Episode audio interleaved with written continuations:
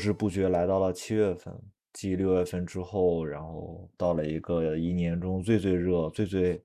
烦躁不堪的一个一个时间段。那我们三个人又在七月接近中旬的这一天相聚在了一起。嗯，这次是由我来提出一个讨论的主题。其实之前也跟大家预告过了，就是想讨论一下跟喝酒相关的一些一些事情。我觉得说其他的可能可能还带着一些专业上的一些东西吧。但说到喝酒这个，我觉得就算是我们完全是从事不同的行业的话，可能都会一定会经历过这些相关的事情。就首先第一点，就是我最好奇的就是你们从多大 开始喝酒？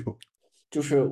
就是抛开那种拿筷子蘸这种啊，这种啊啊，就坐下喝的那种，不是不是从小孩桌上闹的那种。嗯，就是，但是我小孩其实有一次也喝的挺大的，啊，那那就说你你觉得就是相对来说比较，嗯应该算是就是如果按那次算的话，应该是五岁的样子。嗯，当时是家人的怂恿下，还是还是自己主动出击？是在自己的好奇心之下，嗯，是嗯是是是白酒吗？还是低度的？呃，红酒，红酒，印象很深刻，红酒。嗯，开局红酒的还不是很多，我我问过，豪哥呢？我我能想起来初中去酒吧的经历，然后好像那个是我最早的记忆。你初中就去了？你初中就去了，就是那种当时是，当时是有那种类似白天咖啡厅，晚晚上就是那种红酒吧的那种感觉，然后好像就是当时就是喝的那种三百五十毫升的那种啤酒，那你们对对对这个喝酒的最初的体验感觉感受怎么样？如果按照成哥这个年龄的话，可能就是 可能就过去了吧。单纯的好奇，单纯的好奇。嗯我我觉得当时是是我自己十几岁的那个时候是感觉像是冒险吧，就是就是就是只要有钱能够自己买买酒跟一帮朋友，然后就等于等于有了一个自己的空间嘛，嗯嗯。在然后那个空间感觉里面有冒险的性质。初中的时候基本上已经有一个初步的价值观和世界观了，而且想不起来初中是什么价值观。我我最早喝酒的时候是在我印象特别深，是在八岁的时候，因为伴随着一个事，是我当时就是我爷爷教我下象棋，但因为我就一直来说脑子就小的时候确实是比较笨，然后就一直下不会。其实喝酒这个事最早的时候对我来说是一种惩罚措施，我爷爷会吓唬我说，你要是这把，就比如说你再不知道马走日、象走田这种这种规则再记不住的话，喝一口啤酒。我印象特别清楚，因为当时在我的印象里，我把我经常把就是中年人就是中老年人喝的那个啤酒和茶的颜色混为一谈嘛，反正概念上就是苦。爷然后爷是做什么的？就是在铁路上工作的，对，然后所以他忌讳有的时候他喝很多酒吗？对，也会喝很多酒，但我的印象中基本上就是说打扑克的时候喝茶多一些，但是吃饭的时候就喝酒多一些。但其实我当时没有什么概念的，然后就是就像往常一样，还是老输老弄不明白，然后就开始喝啤酒，喝了几口之后就反正也上头了，但是那种感觉一直让我觉得特别好，这可能也是后来我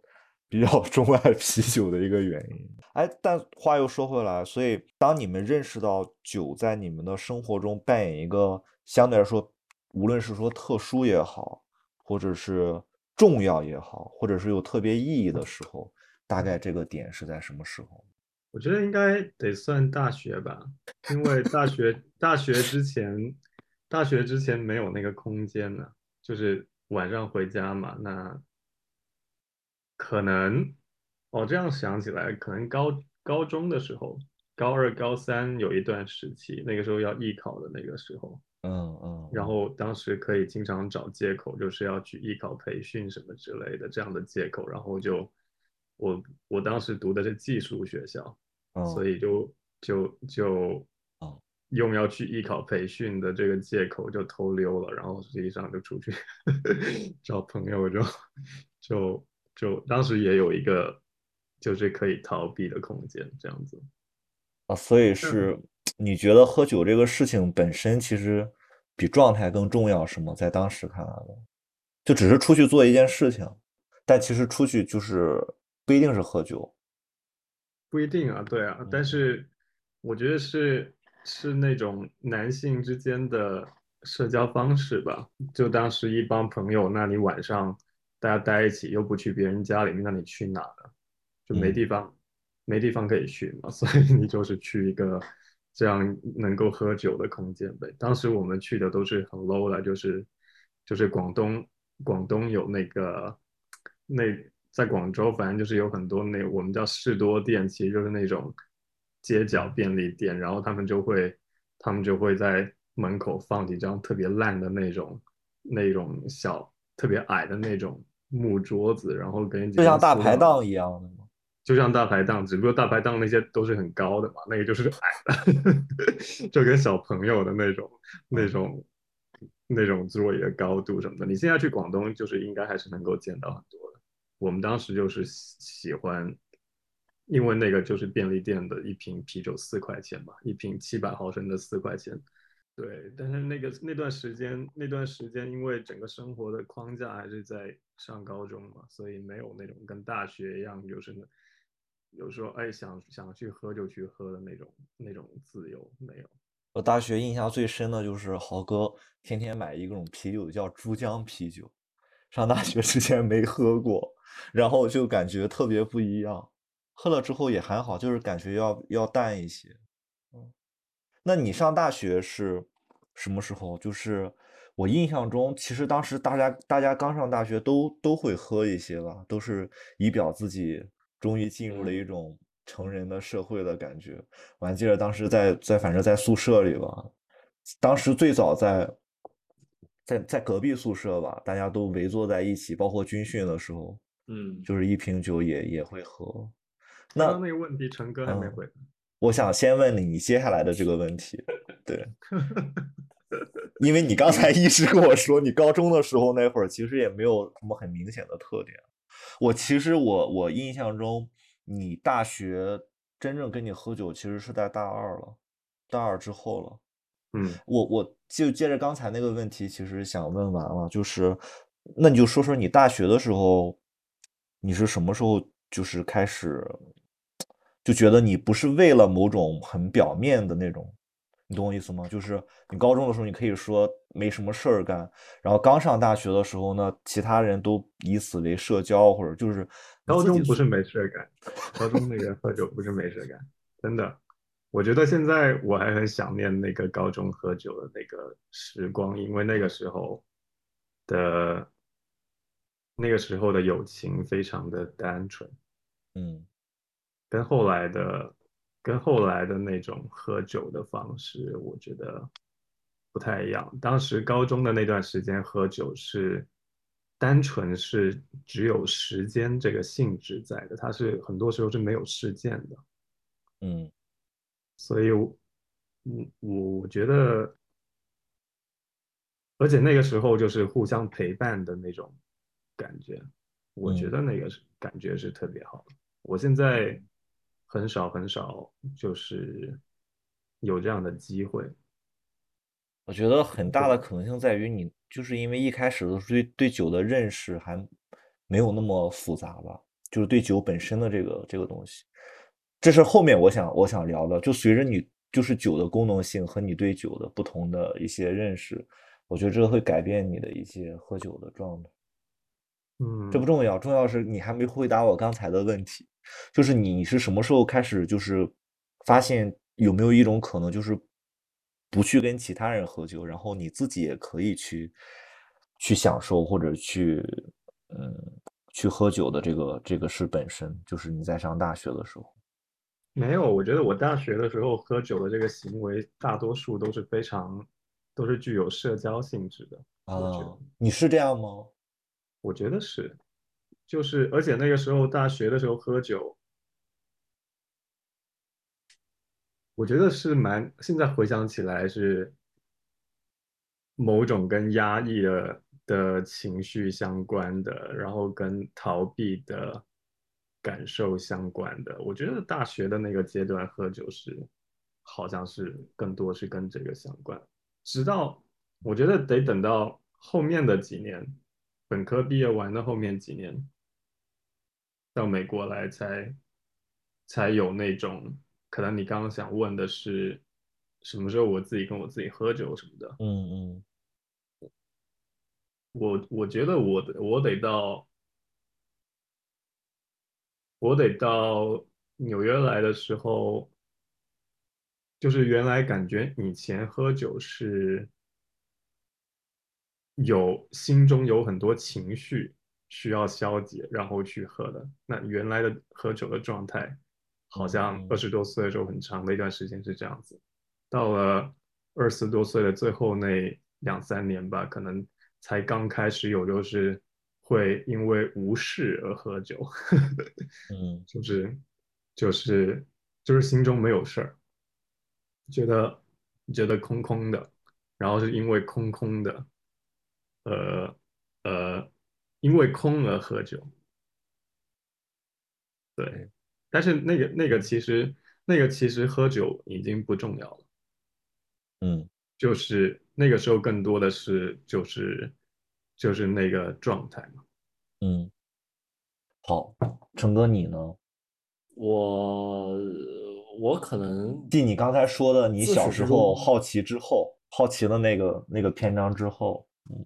那个篇章之后其实也是初中吧。我觉得可能跟豪哥的那个时间段是重合的。天呐，你们南方人，唉 启蒙比较晚，启蒙比较晚。确实是这个落后落后，然后那个时候主要是因为看古龙的小说，然后古龙那个酒鬼嘛，然后就是在他的世界里面，就是酒是不可或缺的一个东西，嗯，然后所以就对酒本身有一种憧憬，呃，喝的比较多的时候其实是高中了，其实我自己喝酒的时候反倒是高中的时候比较多一些，嗯，就是。我插一句，你是跟豪哥一样上的寄宿学校，还是说？呃，我不是，我不是，我是走读。然后我每天有时候也不是每天吧，可能一周有有个一两天，就是我放学回家的时候，我们骑车回去嘛，大概二十分钟的车程。然后我就会买一罐啤酒，边骑边喝。酒驾。酒驾，酒驾，不倡导，不倡导，就是去，就是以那种方式来来喝一下。但是我觉得，其实那个东西本身对酒的那个感觉其实是不明显的，就是我的状态不是酒带来的，而是有喝酒这件这件事情带来。嗯，这个东西对我我就比较好奇了。这个因为对豪豪哥刚才也说到过，就是但是豪哥刚才说后来就是喝什么，就其实是一个状态在那个地方就。可能喝酒这个事，喝什么喝酒这个已经不是很重要了。嗯，换到你这地方好像也是类似的这种感觉。就是那个阶段是那样，就是其实喝酒本身更重要。呃，就像就像可能一开始学抽烟不是因为那个烟本身的作用，嗯，啊，就是要那个感觉吧，可能。嗯。然后后来大学也差不多，就是社交性质的喝酒嘛。然后觉得兄弟之间就要喝酒，就，然后，然后后来再到这个毕业之后，确实有一段时间，那个时候是可能大概一七年吧，那个时间是觉得真的是喝酒追求那个状态，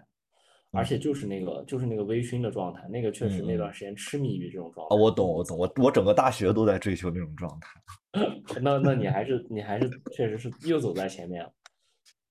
我觉得跟周围的人也很有关系。你你是知道我周围大学就都 天天那那些那些酒友都是什么？反正我这个周围人什么情况我不知道，反正知道你有很多夜不归宿的夜晚，然后第二天就是迷迷瞪瞪的回来。是的，是的。你你上你上大学的时候，就是问你俩吧，就是你们你们上大学的时候，就是到后面你们刚刚才都说到，就是社交这个，我其实这一点我跟你俩其实。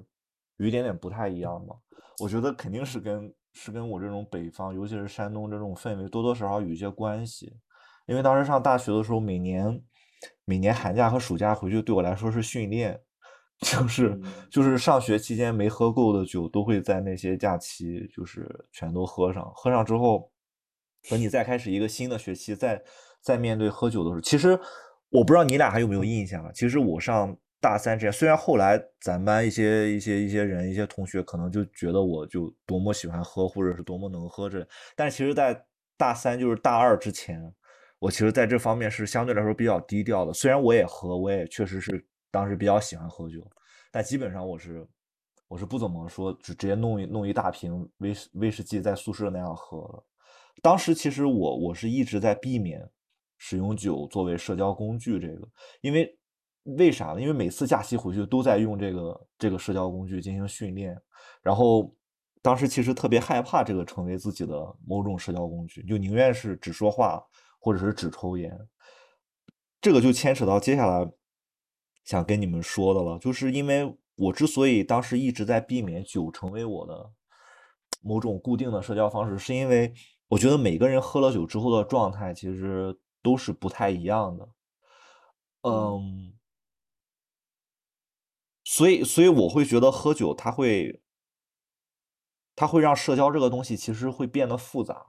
我至少我是这么觉得。有一些人他可能会觉得，呃，喝了酒之后就情绪上来了，可以放下很多东西，可以有什么说什么。嗯，但是我觉得社交它可能是一个完整的一个过程。就反正对于我这种性格的人来说，喝了酒其实，其实反倒不利于我的、我的、我的、我的情绪的某些表达吧。我不知道，就可能以可能我我在这方面比较抵触或者怎么样，因为因为对于一些我可以理解，就是对于一些人，就可能他平时是不太会表达的，你懂我意思吗？就是对于一些人来说，他平时是不太会表达，然后喝了酒之后，至少可以让他直接的这样表达出来。那对于我来说，我觉得我的表达能力还可以，所以喝了酒只会导致两种情况，一种是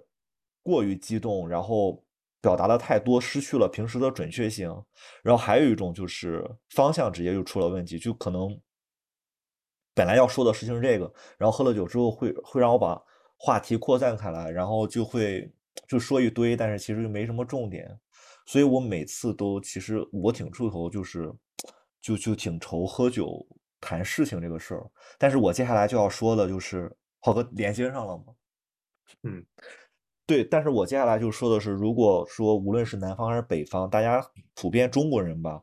就如果说吃饭是一个场景的话，那与吃饭相相伴随的就是说边喝酒边聊事情，就是喝酒社交这个这个事情。那对于二位来说，你们是怎么看待这种这种这种情境的？或者说你们本身就是处于那种情境下的时候，有没有一些？印象很深的体验，或者一些看法，这个有点太常见到你都常见到忽略它了。嗯，就是更多的啊，我我觉得应喝酒就是节日的一个事儿吧。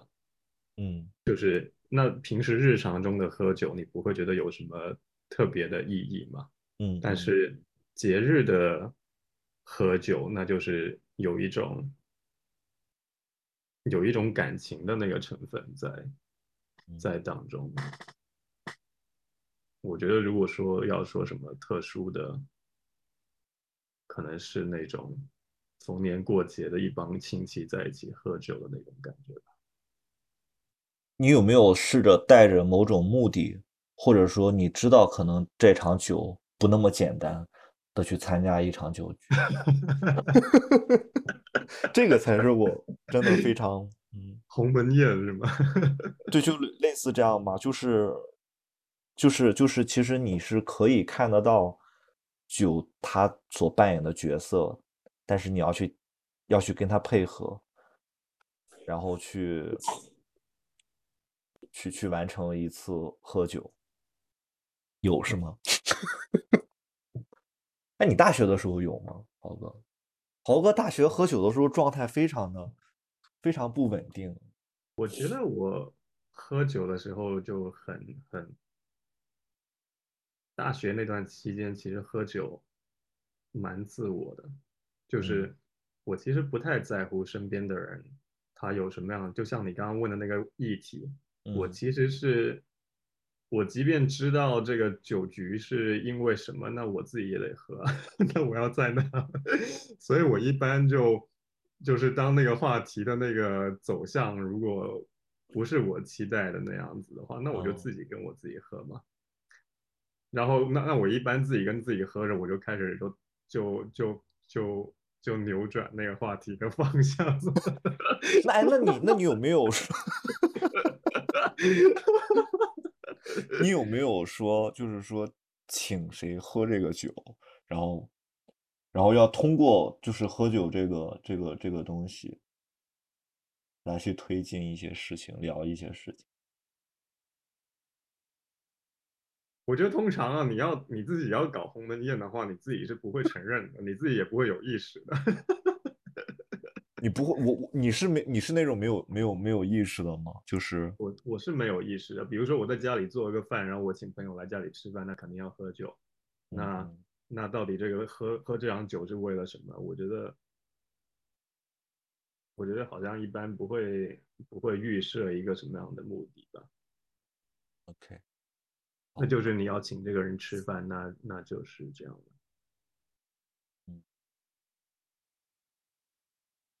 鹏哥呢？嗯，我觉得还是有有有时候会带有一些目的性，就是，但是我我在这种这种一般我可能，呃，经过的场合比较多，但是我主动去做组这个局的情况其实比较少。嗯嗯对，就是嗯，包括有时候看到这个，呃，我们身边的一些影视工作者，他们去组一个酒局的时候，往往目的还是比较清晰的。嗯嗯，然后部分人在这个酒局上，他要做的这个目的其实也是比较清晰的，他要针对的人也是很清晰的。嗯，对我我我觉得这点其实，在山东特别明确。我好像跟你们说过，就是山东喝酒的话，坐在不同的位置上、不同的方位上，都是有不同的功能性的。嗯，就是坐在这个地方是请客吃饭了，坐在那个地方是贵宾，坐在这个地方是是让我大开眼界。第一次去山东的时候，就所以，但是我就在想，就是规则的好处，就是喝酒本身是一个，其实就像刚才豪哥说的，其实喝酒本身它是一个很自我、很随性的事情。但是这个东西就是，我觉得喝酒它比较特别，就是当一群人喝酒和几个人喝酒的时候，就这种东这种状态会发生改变。然后我我其实印象比较深的，我说一个点，就是你还你们还记得，就是当时咱们大学的时候，我忘了大几了，咱们去了一次深圳，然后去了一次深圳，为什么那次感觉跟我特别不一样呢？是因为咱们全班就是男生女生基本上都到齐了，然后喝酒的场合其实并不是很多。即便是毕业最后那六月份，大家也是散开，就是今天这一桌，明天那一桌的。但是在深圳的那那段时间，就是有那么两次，至少有就是豪哥那一次，还有还有佳琪那一次，基本上都是到齐了喝的，而且还是喝的白酒，这个就特别不一样。然后我当时就忍不。我想说的是，我当时就是忍不住的就观察一下大家不同的反应和状态，确实是不太一样。嗯，包括咱们最后，因为咱俩不是早走了吗？你你还记得你为啥要早走？不记得。因为你要回去筹办天台，然后咱俩一块儿，咱俩一块儿走，就坐飞机嘛。然后咱俩一块儿走，临走之前，咱俩还端起酒杯来，然后给咱们那个老师叫叫啥来着？尤飞是吗？然后对，哦就是说哦先干为敬，咔咔干了，然后咱俩拎着包就走了。哲源都傻了，哲源愣了一下，就是我我感觉哲源可能就是他不太喜欢喝那个白酒，他也不知道喝还是不喝。然后咱俩对，咱俩都喝了，然后他就看了一眼酒杯，也没喝，就跟着一块儿走了。对，所以我我会觉得，其实，我觉得这个东西是人和人之间、环境之间真的就比较有差异吧。我觉得，反正你看，像现在我在本地的话，就是喝酒这个事情已经俨然成为了一个秩序活动，就怎么嗯喝，分几口喝完，然后先跟谁喝，最后再跟谁喝，就是有一个很明确的框架指示着我。对，那个酒一开，我就知道号角吹响了，就会有一个这样的一种感觉。你们你们就是刚才继续说到，就是大学啊，或者是之后也好，宿醉的经历多吗？就是真的是喝到很多的。我印象中有幸见识了二位分别喝多了时候，大概都是什么状态？嗯，嗯，你可真幸运。豪哥，豪哥是我最早见证的，因为豪哥喝多是我意料之中的，我就看豪哥那么个喝法，就是在宿舍也好，就喝着喝着上床了，你还记得？豪哥标志性的就是在下面喝着，噔噔噔就爬上去了。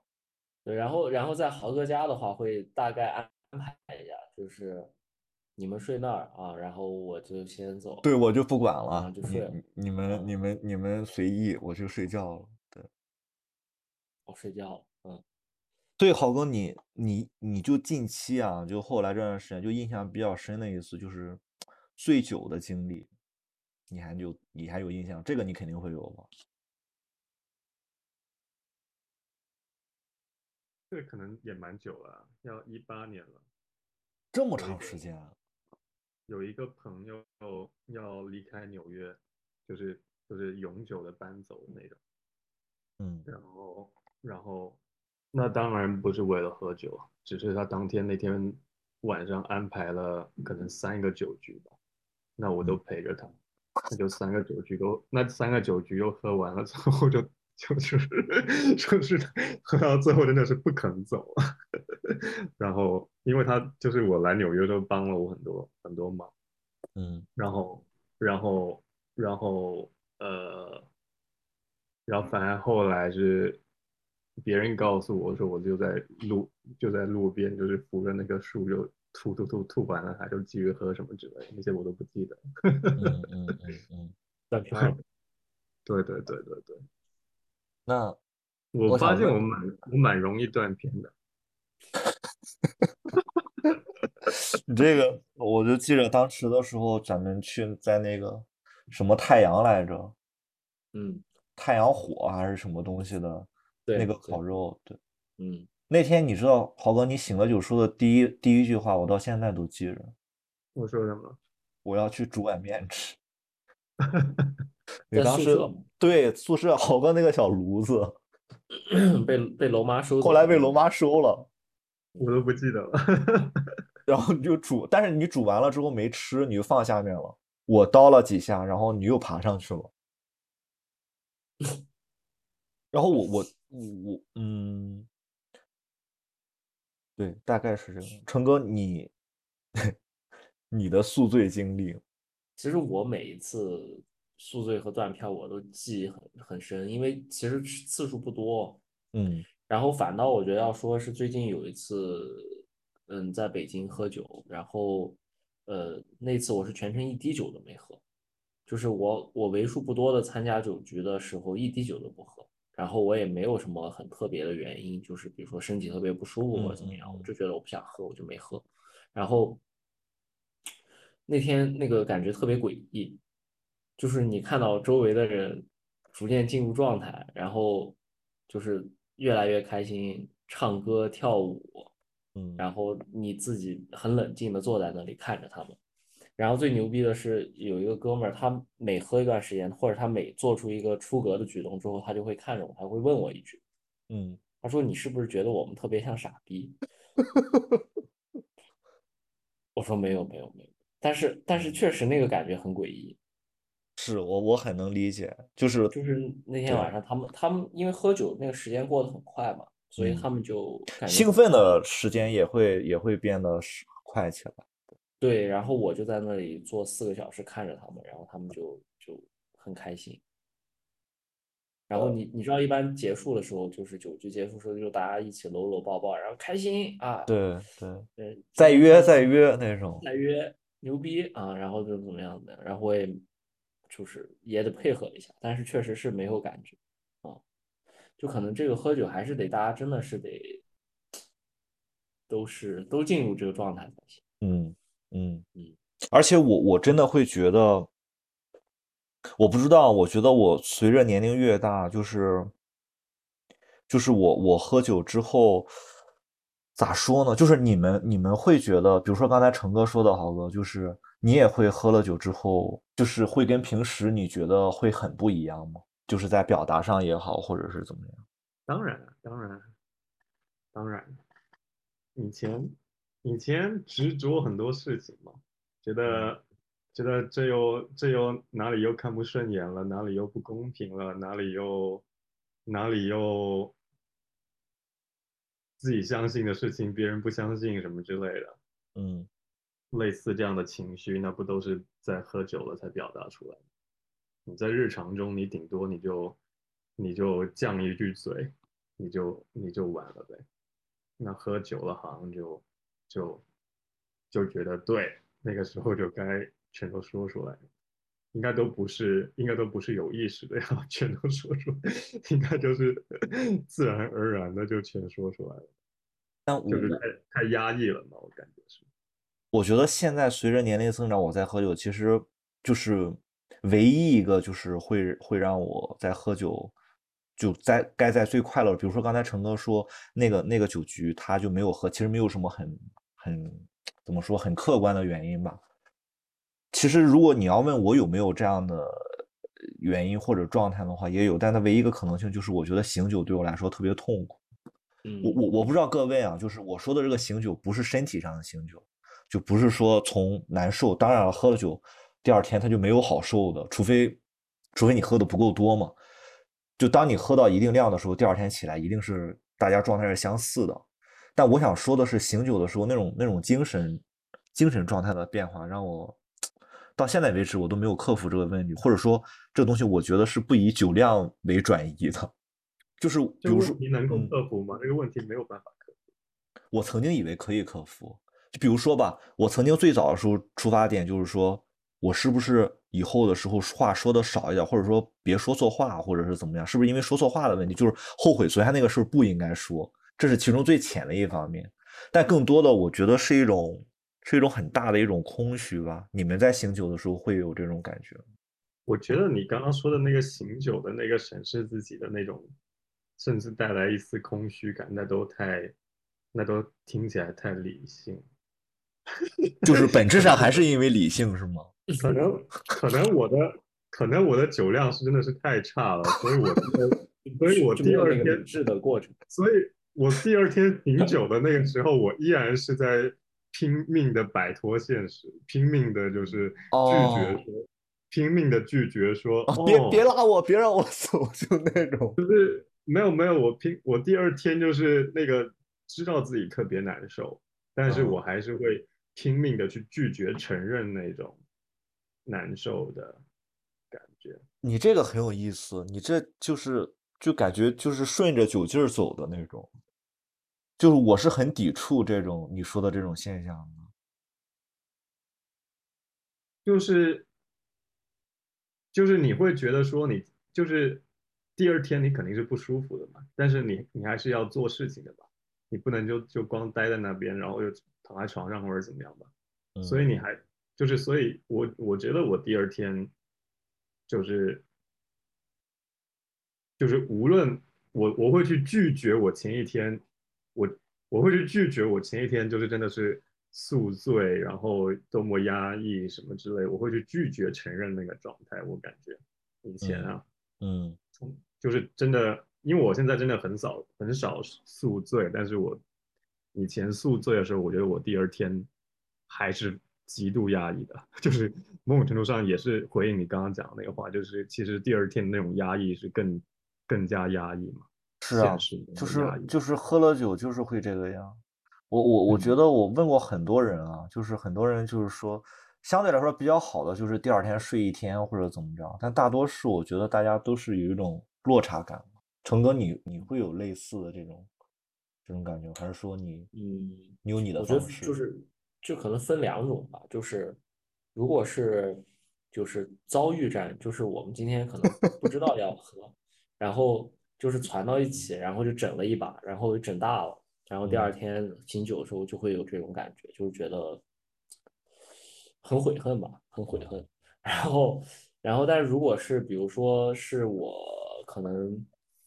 在去之前就已经抱着赴死的那个信念，就是今天这局我是觉得一定要喝的，然嗯后也是极有可能喝死了，然后我也愿意为这样为为今天喝酒的人而死一把，我觉得第二天就就还好，就是难受就归难受呗，就躺着呗，嗯然后那也要确定就是第二天没什么事情，然后那就就这一天就是拿来躺就行，就是后果，就是头一天晚上的这个。但我觉得，我说实话，我觉得真正喝多了，而且是那种基本都是遭遇着，至少我我自己是这样，就我我曾经幻想过的，就是那种要不今天这场局去了，钥匙还是不拿了吧，这种基本上都没什么事儿。就你在喝的时候还在想啥时候 啥时候倒下什么，基本上都没事，就是那种遭遇着，就是就是拍完了某个东西啊，或者说就是多年的朋友，就今天晚上忽然有时间啊，或者是。就正好见一面。那多年的朋友今天晚上突然有个时间，这种不是就是要决定，就是基本上没什么。对，多年的朋友这个是是必然嘛？就是，但是就决定今天晚上，我觉得就是说喝就喝这个是喝酒这个东西，我觉得挺挺有意思的一点就是，就是它的及时性非常强，就是 就是你你在决定喝酒这个事情的时候，你要最快的时间做做决定。不然的话，这个事就是就是绝对传不起来那种。我我我觉得这听起来太恐怖了。现在，豪哥，你现在说恐怖，你还记着你大学？如果你现在说恐怖，你大学的时候就恐怖分子了。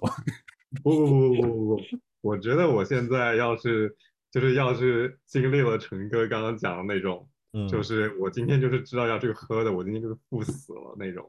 就是那种那种那种是那。那种那种局啊，我要是知道就是有人是抱着这个信念来的话，我觉得我应该压力会特别大。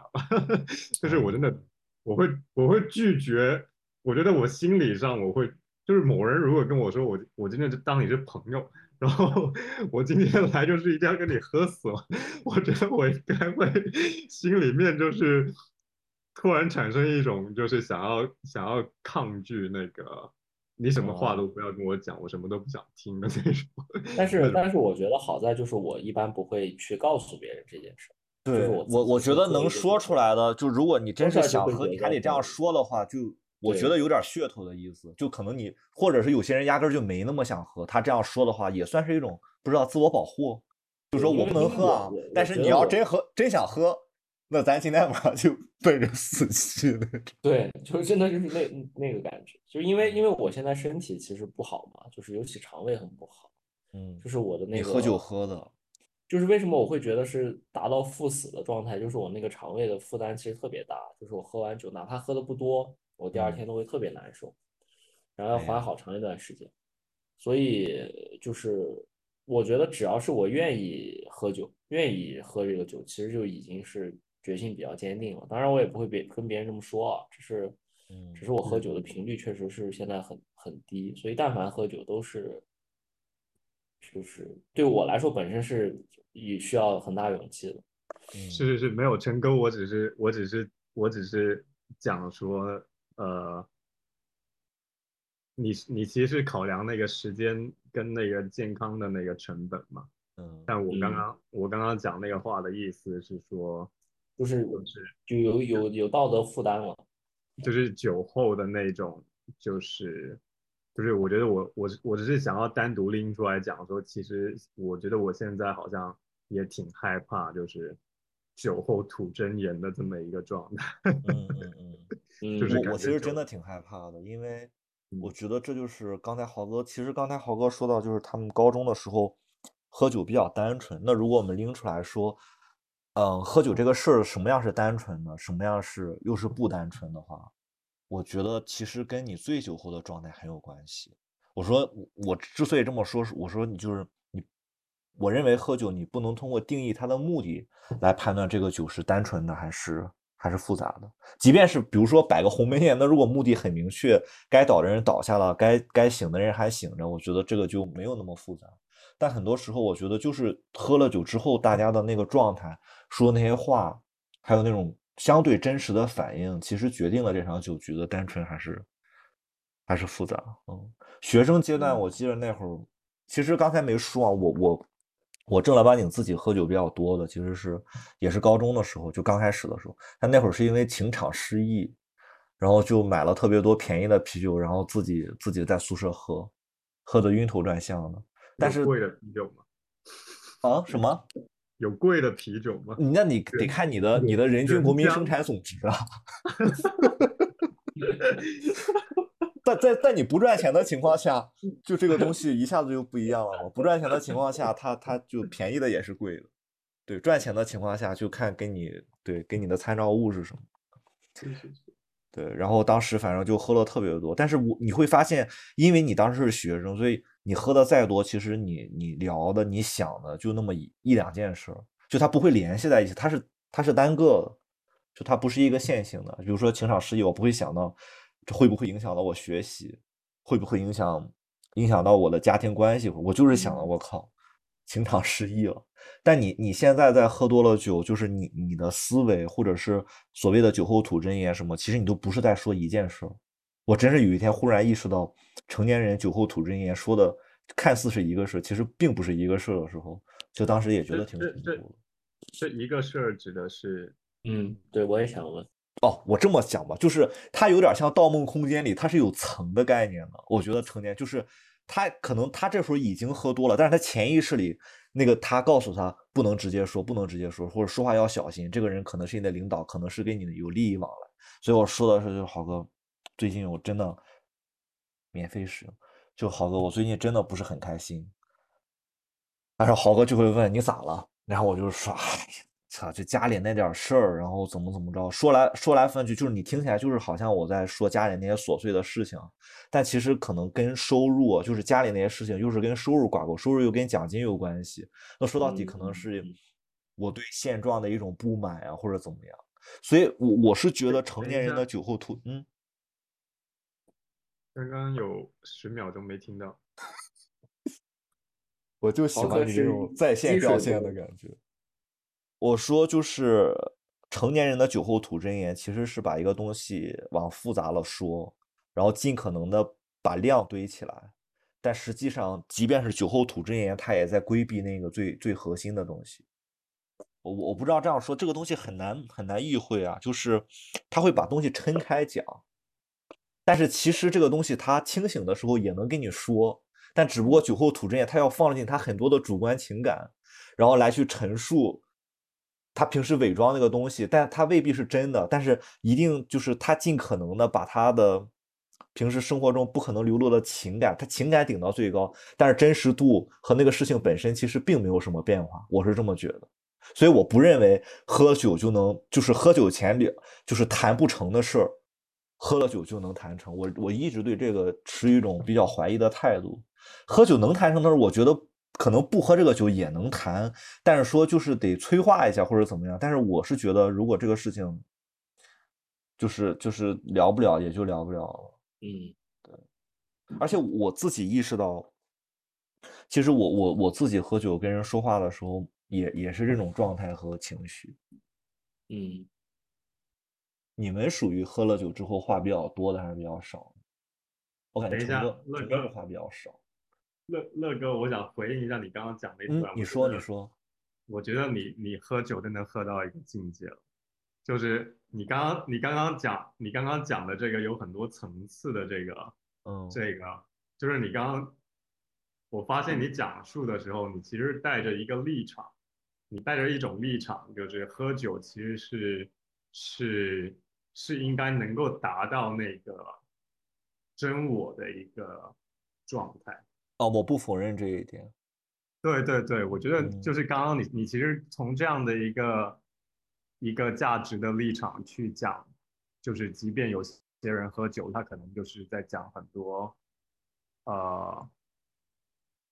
烦恼的不同层面吧，但是但是那个烦恼可能没有没有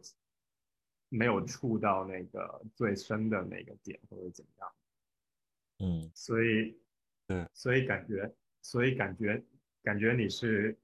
你是你对这个喝酒的这个，这个喝到最终的一个什么境界是是是？我我觉得这个是有原因的，追求的，这个是有原因的，因为因为至少在咱们班吧，大学的时候，就是我有幸成为了最后就是就是能战斗到最后的那个人，就是这种场场合久了之后，你就会发现一些事情。你会发现，大家其实喝酒就是酒后吐真言，吐到最后其实只是一种状态，就是他想说的那些话，嗯，就被包上了一层又一层的东西。然后我我甚至觉得，其实其实其实没有没有酒后真言这种东西，酒后的真言其实大家很多话是说给自己听。我觉得喝酒的一个一个特点，或者对我来说一个比较有吸引力的点吧，就是你以为你喝了酒那些话是说给别人听的，其实你大部分喝了酒之后袒袒露的那些东西，反而是说给你自己听。尤其是第二天醒酒的时候，我总是会毫不怀疑的认识到这一点。就大家很多时候就觉得，哎呀，喝了酒我跟他敞开心扉，其实你你喝了酒之后是跟自己敞开心扉，你说的那话未必别人能听得进去。我想说的是，不单喝酒之后，你其实是讲给自己听，就是其实你生活中大部分的时候，你讲话也是讲给自己听的。但是其实你不喝酒的话，你是在乎跟对方的那种那种状态和关系的吧？就因为你们至少没有在做一个事儿，但是你喝了酒，你至少可以确认一个事儿，就是你们都喝酒了。就是我觉得人和人交谈的时候，他需要有一个共同的一个一个，我不知道，就是如果你真的想聊一个事情，可能你需要在对方和对方保持一种状态。嗯，至少对于对于对于我来说，就喝酒变成了两个人愿意一起坐下来喝酒，变成了某种契约。这就回应了嗯你们刚才说的，在某些情况下，你们觉得喝酒本身就是酒本身已经不那么重要，而是喝酒这个事情。嗯，但我觉得生活中能像喝酒这样的这样的行为其实不多。我曾经想过，抽烟和喝酒他们之间能不能互相代替，后来发现不太可行。嗯因为本质上这个这两个东西看似不分家，其实这两个事情你享受的东西和和和状态都都不太一样。喝酒需要节奏，抽烟不需要节奏。我到现在还有很多年轻人，包括成哥还曾经年轻的时候还问过我说：“说乐哥，你觉得喝酒就是如果能晚一点醉的，最重要是什么？最重要的就是就是节奏，朋友们，记住节奏。”就这个东西跟酒量其实其实没有什么关系，而且我发现 酒桌上，就成哥说的那种遭遇战也好，还是这种约定俗成的这个也好，节奏就是基本上决定了这个这个酒局的走向，是最后你一个人活着，还是全军覆没那种感觉。嗯，豪哥，你你去国外，你跟外国人喝酒的话，你会觉得他们跟就是有有很大的不同吗？会，你会觉得文化差异会影射到喝酒这个事情上吗？这个点我还我还挺想听你说一说。我其实当时在伦敦咱俩见面的时候，我就想问你这个问题，结果咱俩一喝，我给忘了。觉得得看空间呢，好像，而且也得看那个场合。那你有没有就类似国人的场合和这个就是同样的客观比较条件下，你有一个感知上的不同？就是我觉得家里面喝酒啊，嗯家里面喝酒，那那那他们的饮食文化里面跟酒的那个连接是非常的密切的，就是基本上中产阶级的很多人就是基本上每顿晚饭都会喝酒。嗯那那喝酒好像就是那种，我不晓得对那个对那个对那个吃那顿饭的一种一种呃尊重吧，嗯。因为它红酒是就是基督教里面的礼拜的一部分嘛，所嗯。以他们，我感觉他们喝红酒的时候，就是，而且他们是很少会碰杯的，就是要互啊相碰杯的。是只有在很很特殊的情况下，或者刚开始的时候，刚开始的时候其实也不会，就是示意一下。不会不会，就是除非真的是有一个人觉得今天嗯这个场合嗯有一个什么有一个什么祝酒的一个一个特别的一个东西需要去说明的话，那否则他们就是一般就是一人一杯红酒在前面，嗯那那那就是自己喝自己的，那也没有也没有人会去专门去注意说你喝的多还是少，那其其实就是真的就是那顿饭的一部分而已。嗯。然后外国人，我觉得西方人的的他们他们会把那种大部分的人会把就是那种喝醉酒就是会说我今天就是要喝醉什么之类的这样的一个嗯呃行为，觉得是一个特别呃孩子气的这么一个啊，失礼的那种。对对对一种状态。然后他们的文化当中，我觉得是是很少会见到，就是我的我说的当然都是中产。啊啊啊！我刚才还在想来着。就是在中在中产的当中的话，很少会很少会听到有人说就是喝要喝醉啊或者什么之类的，嗯就他们会觉得他们他们的那种喝酒就是就是非常有自我意识的，就是他知道自己要醉了，就一定会啊，好一羡慕。定会一定会就是停下来。而且他们也觉得，就是你喝酒该喝多少是你自己的事儿。就如果你今天，就比如说今天他突然间知道平时有一个人就是不喝那么多，然后今天突然间多喝了，或者今天少喝了，就没嗯有人会没有人会拿这件事情出来评论，嗯就是大家，但是大家就心里面就是会观察的，就是会有数嘛。嗯我觉得他们的那种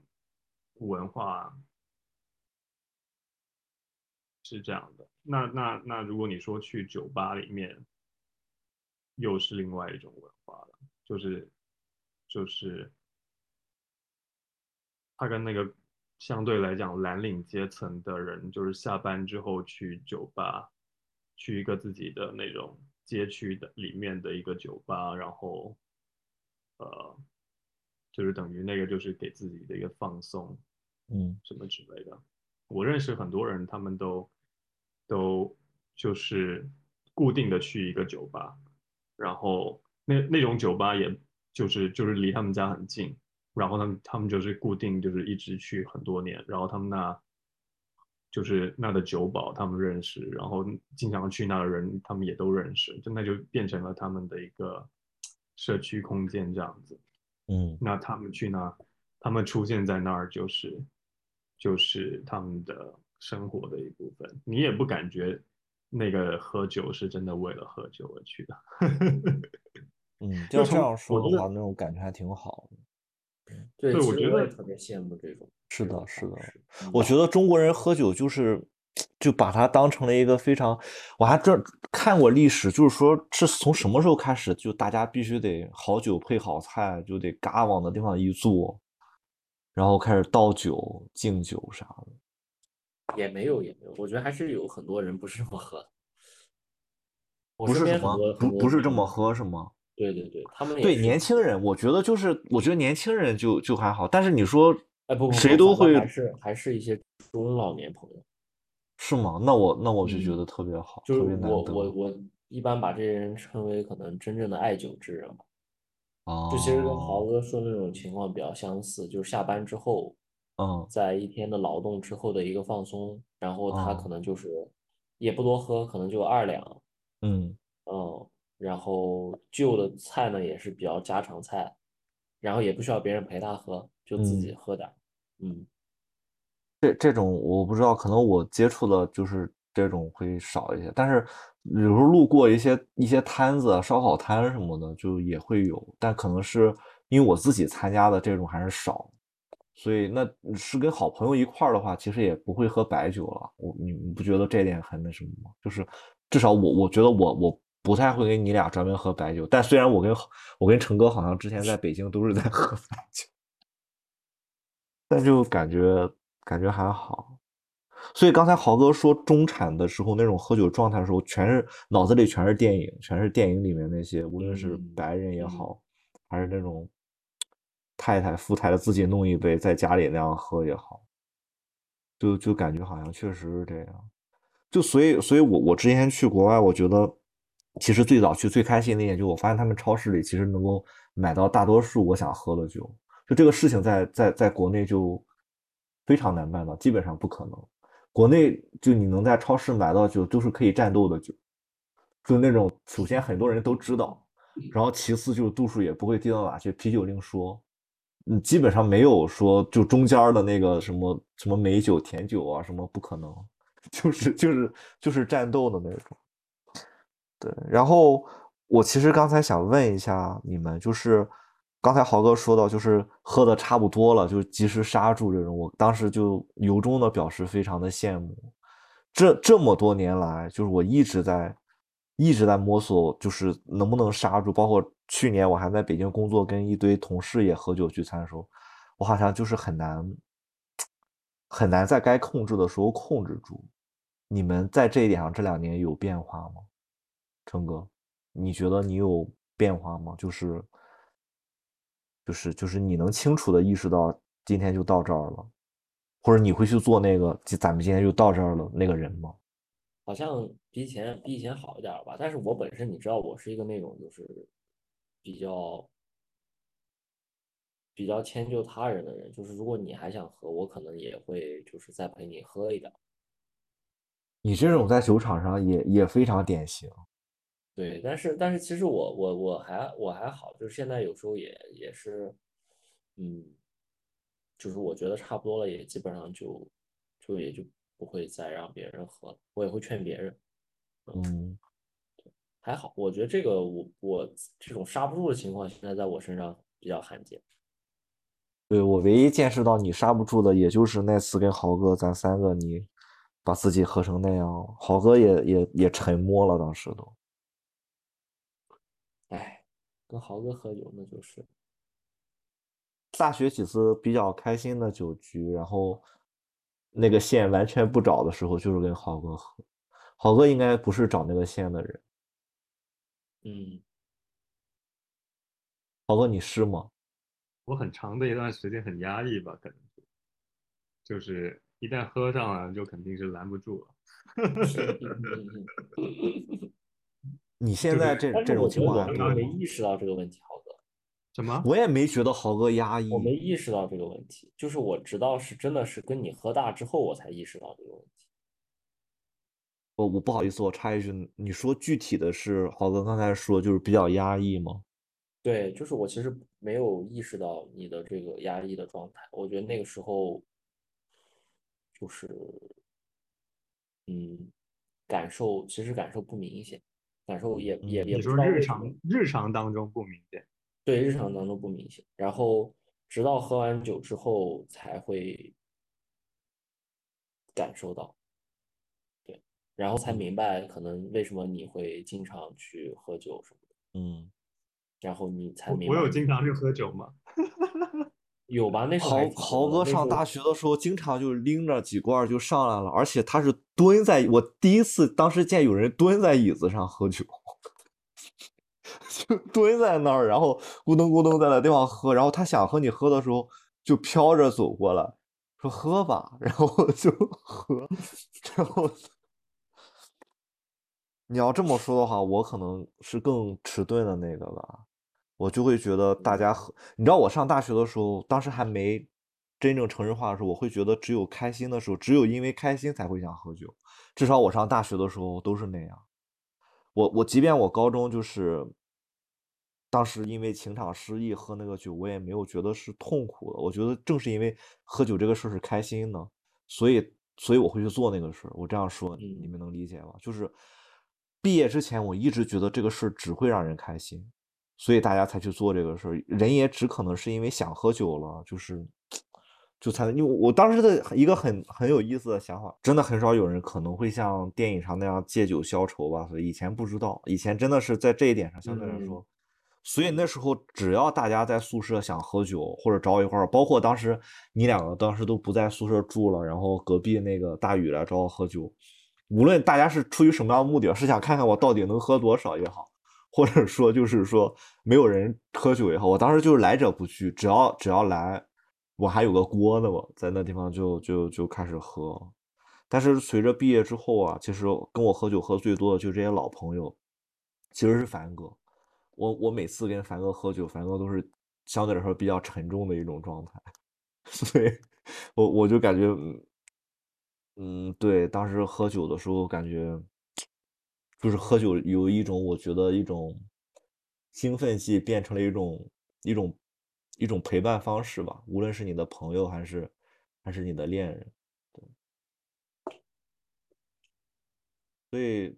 其实我我回到家这段时间，偶尔也喝，但喝的也比较少了，很长时间也没有跟你们两个人喝酒，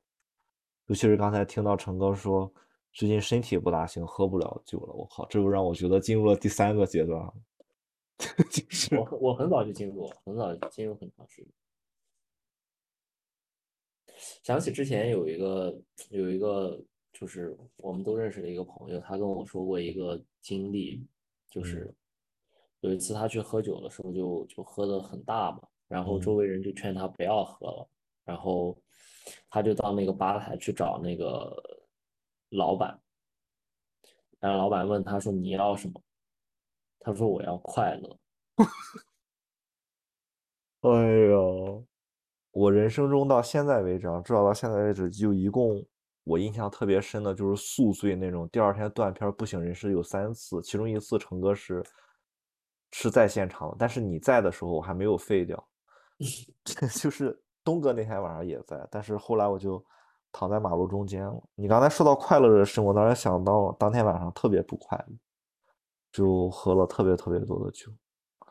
没有人可以阻挡阻挡我。当时，那那现在如果说你们在遇到不快乐的时候，你们会怎么解决？就是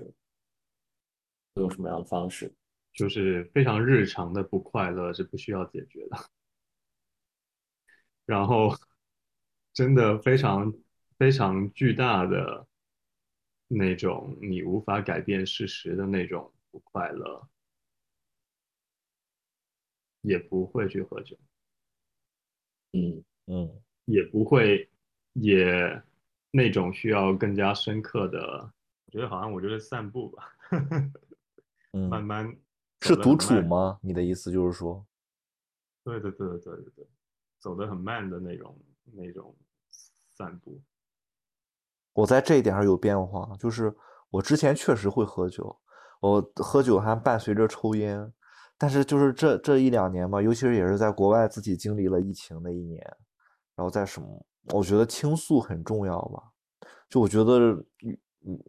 至少我这种性格吧，随着年龄的增长，然后随着周围的人在变化，但是必须得有一个可以倾听我的人吧。嗯实打实的啊，不是说那个这个东西不是是具象的，不是抽象的，不是一个什么镜子啊，或者是就真的有那么一个人。那这个人，我现在还没法去定义他，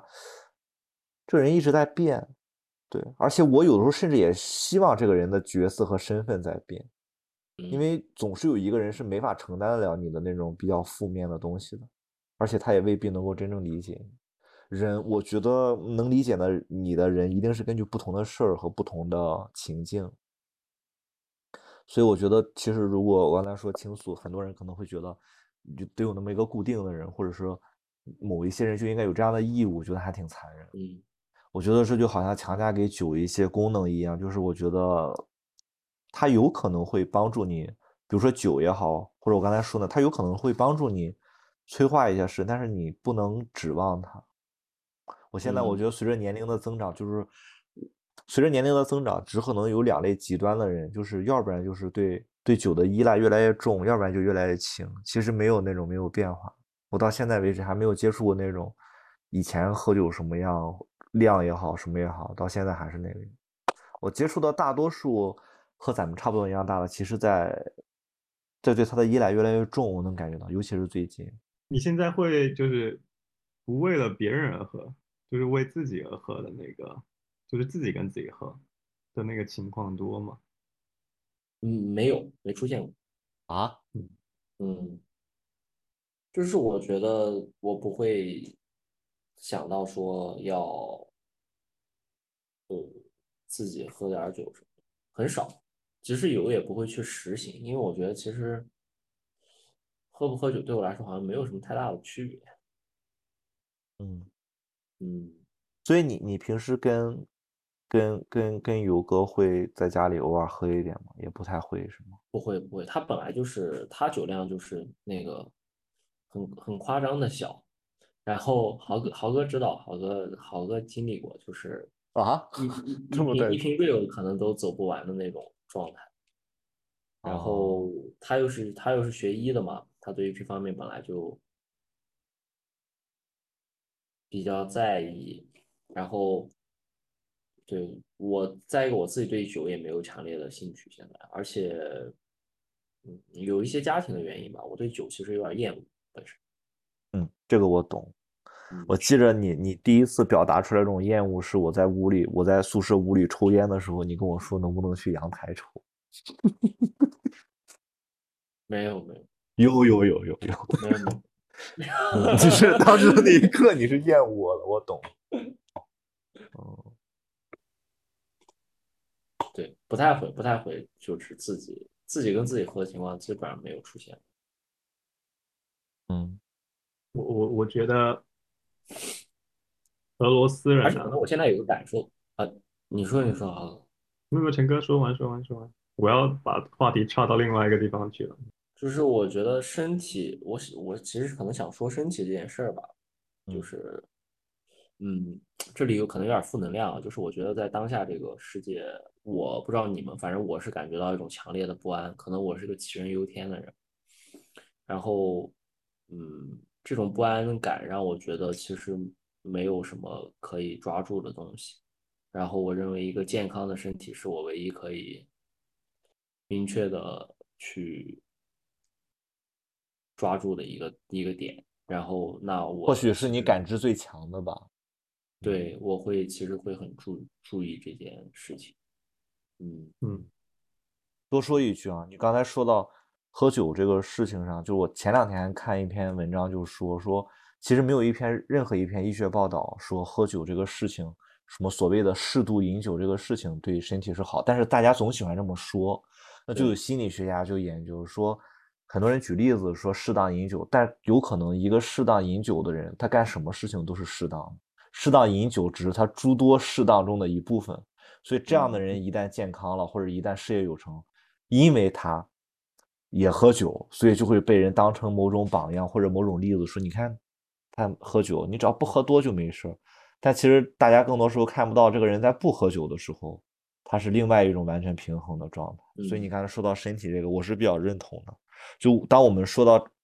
我们潜意识里说适当饮酒的时候，其实我们已经把酒当成一个比较负面的东西了。那你这样说的时候，其实你就在考量适当本身的一些其他的属性。嗯，刚才想说这个，豪哥，你说你刚才想说什么？对，我先想回应一下陈哥讲的那个，我嗯觉得我觉得身体也很难抓住。啊，可能对我来说吧，对我的现状来说，哎，成哥，那你那个牛哥有对你的身体状况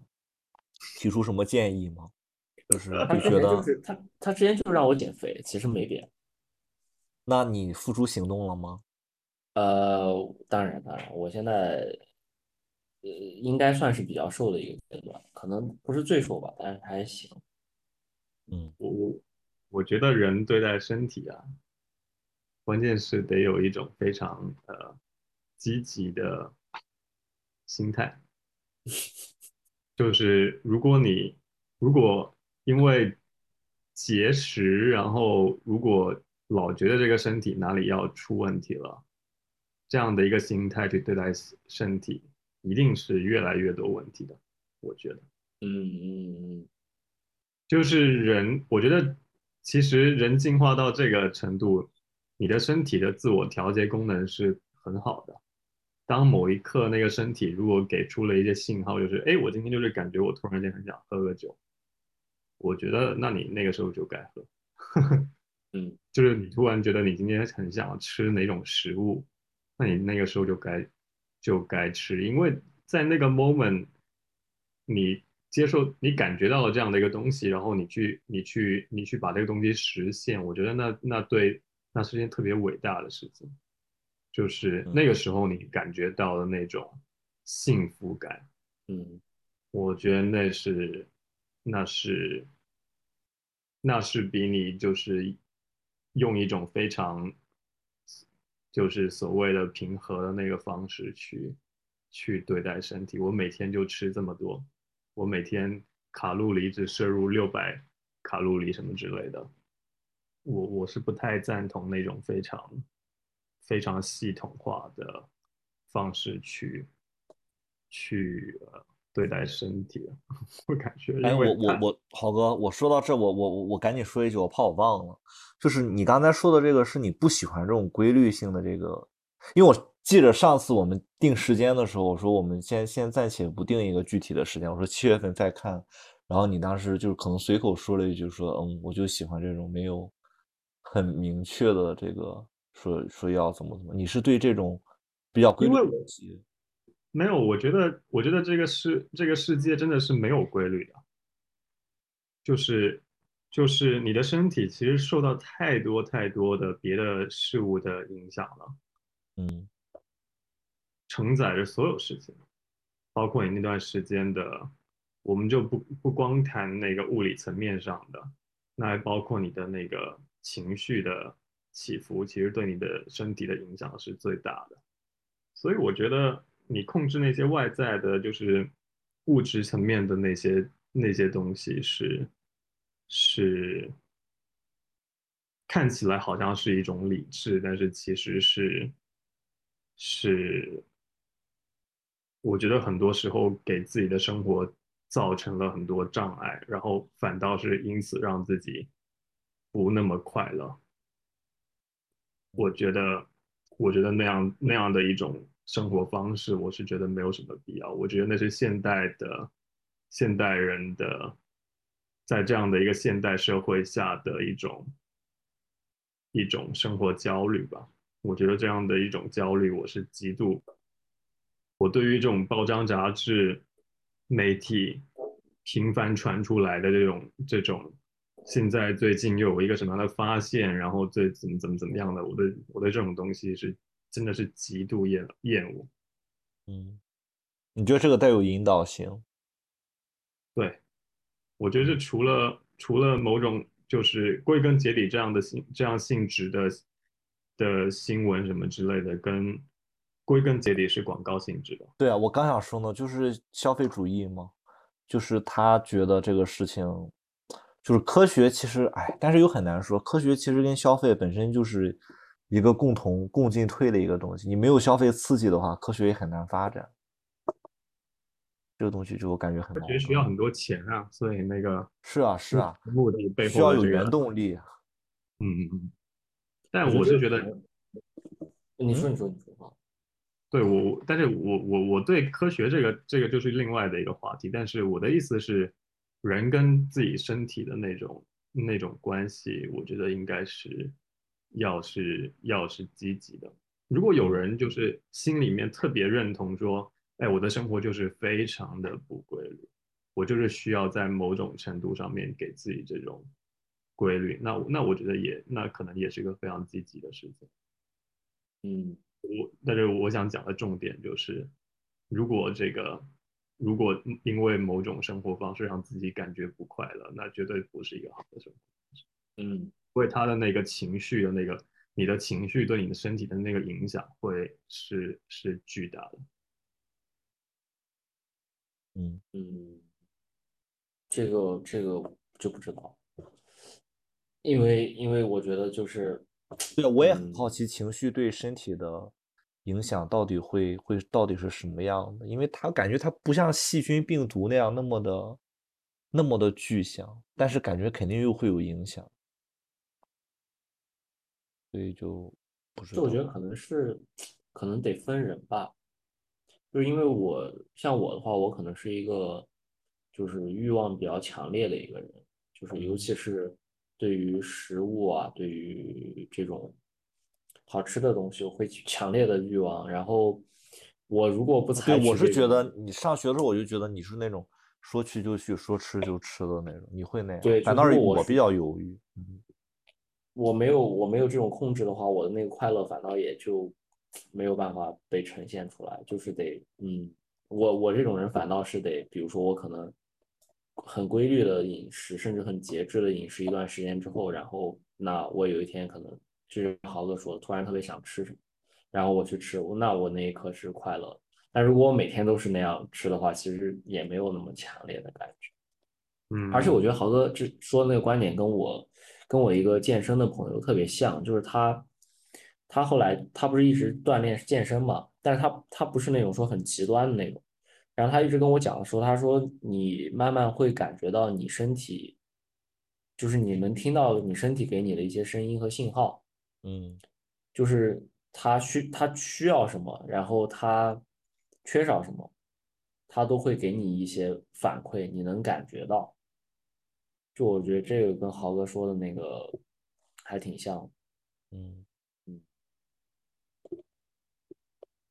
他就比如说你特别想吃米饭的时候，那你可能就是缺碳水。哇，这个都一下就不，你要这么说的然后话，所以刚刚陈哥讲的这这一句话里面，就是有一点我也是反感的，就是就是用一个非常科学的方式把米饭归结在一个碳水的一个哦，功能性呗，一个类别当中，我觉得我我我对这套系统，化了。我对这套系统的看法，我是我是没有办法认可。哎，你知道吗，豪哥，曾经乔布斯就是像你这样，然后他就去印度了，真的真的，他自传里说来着。他就去印度了，为什么？就是他觉得资本，首先他人家就生活在从小生活在资本主义国家嘛，然后资本主义国家你知道一个特点，一是明码标价，就所有东西就履行它唯一的功能性。像刚才陈哥说的，就是可能真的对于一些人来说，米饭就是碳水，他要以碳水的角色在各种分类里面归纳生存。然后乔布斯就厌倦了这种所谓的这种秩序吧，然后以及这种按部就成，就是这种逻辑啊、思维方式什么，他就他希望获得一种新的思维方式，但是呢又能自洽，不是那种哎这个事上这么说说得通，那个是用这种方式就行不通。他觉得好像就是在美国待时间长了以后，在资本主义待时间待时间长了之后，就解释问题的那种方式非常的单一。没错，我我刚刚讲的这个是完全针对于美国的语境，就是跟跟别的地方我之前就说，就是对啊，这个就归根结底说到很早之前，就我当时最早知道你去美国要读电影的时候，我他妈还问过你吗，在伦敦的时候也问过你，我说就是，虽然我也知道了，就是商业电影发达的地方，就是作者电影一定也不会差，但是我感觉那种特别强烈的，尤其是就是纽约啊哪里那种特别强烈强烈的那种，就那种商业和这种消费的这种气息，就你感觉你就直接会会被吸吸走的那种那种感觉。没想到反倒激发了豪哥对齐的。我当时本来不想去伦敦读，去伦敦的每一天都很煎熬，在很长一段时间里，啊，就当时就想去北边，就想去去去爱丁堡，然后去人少的地方。嗯，但豪哥这一点我，我感觉可能没有我这么明显。我就是那种，首先我就看见人多我就头疼，我是只是长大了才能接受自己这个特点而已。你你你你讲起来，那你本来就是在就是你适应的那个经纬度就是在比较北边，其实当时也不想去北京，一方水土养一方人呢、真的，我我我我我还是想引到我刚刚想讲那个话题，嗯就回到那嗯你说个回到那个喝酒那个点上，就是你发现，在那种特别寒冷的地方的人，嗯。我们讲俄罗斯啊、嗯蒙古啊，你甚至讲什么爱斯基摩人啊之类的，他们都有丹麦啊，那有北斯堪的纳维亚半岛那些，他们都有那种非常强的自己跟自己喝酒的那个那种文化，而且尤其是在那个冬季，就是你的你的整个一天的生活里面，你的那个日照的那个时间非常的短。嗯那其实，在那样的一个风土当中，酒就是跟那个个体的那个关系，就是嗯，就是另一个东西。嗯然后我想讲的是，就是那其实酒跟可以归类到一类，就是可以导致人的精神就是有某种产生某种迷幻的效果的的的这样的一类东西嘛，那嗯。跟跟香烟啊，跟什么大麻啊之类的，在在同一个类别里面，但是但是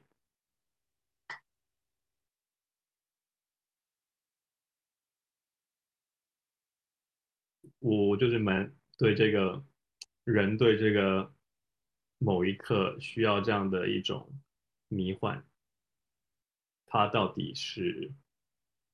他到底真正他在想要得到的是是什么东西？我觉得那因为我觉得是一种微醺嘛？你说的是微醺的状态吗？这跟他的那个迷幻的那个程度，我觉得没有关系，是啊跟这个人，因为我觉得我们喝，我们单纯的来讲喝酒这个事儿，把它把这个酒的这个范围缩小化了，就是因为它当这个酒这个东西呈现在一个集体文化当中，它的嗯。它的它的面向其实是相对狭窄的嘛。但是如果你把那个酒体就是归结到一个，它就是导致人精神上产生迷幻效果的这么一个这么一个东西，或者它其实本质上就是让人产生迷幻的这么一个一个一个东西。那我觉得，那那这个问题的本质就是，那这个人人人对这个追求这个迷幻是是为了什么？你这个问题很好，就这就这就我觉得最大的点在于，你刚才说就是如果把这个形容成一种迷幻的话，我觉得是跟他要去做的事情有关，他接下来要做的事情有关。你比方说武松打虎，他就是要打老虎，很很直接的事情。然后喝了酒之后，有可能会让他胆量更大，有可能会不知道，就可能会让他的武术得到更好的释放，身体更更柔韧性什么更好。那士兵喝酒，我觉得就跟他的跟个人角色很有关系。说白了，就在这个社会中的个人角色。嗯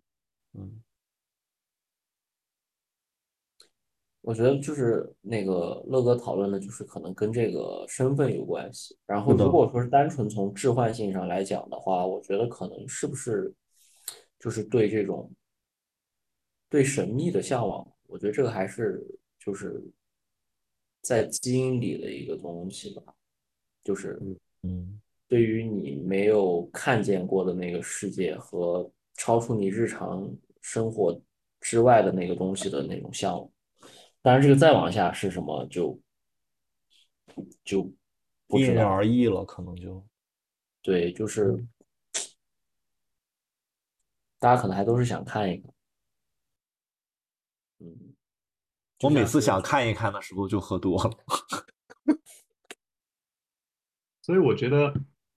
我我我挺赞叹那些，就是陶渊明有一有一组诗叫《饮酒煮诗》，他这组有十八首，一就是里面有十八十八十八首十八首诗嘛，在这样的一个主诗的这个框架下面。是嗯在一个什么样的是在一个什么样的情境下写的呢？是是他当时已经已经辞官不做了，他就决定了就是要去当农民了，他就安居一一隅。那当时是农民在冬天是没什么事干，所以他就在他就在冬天的时候写了这么一首这么一组饮酒主诗。所以他也不是说，哎，春夏秋什么的，他特别事情，他事情特别多的时候，他去他去写这么一首诗。但是他冬天的时候，他就觉得，嗯，忙了这么一整年，然后这个时候心里面有很多就是惆怅，借着这个借着这个酒，就是排遣出来。而且他那个时候的酒，他很多时候是买不起酒的。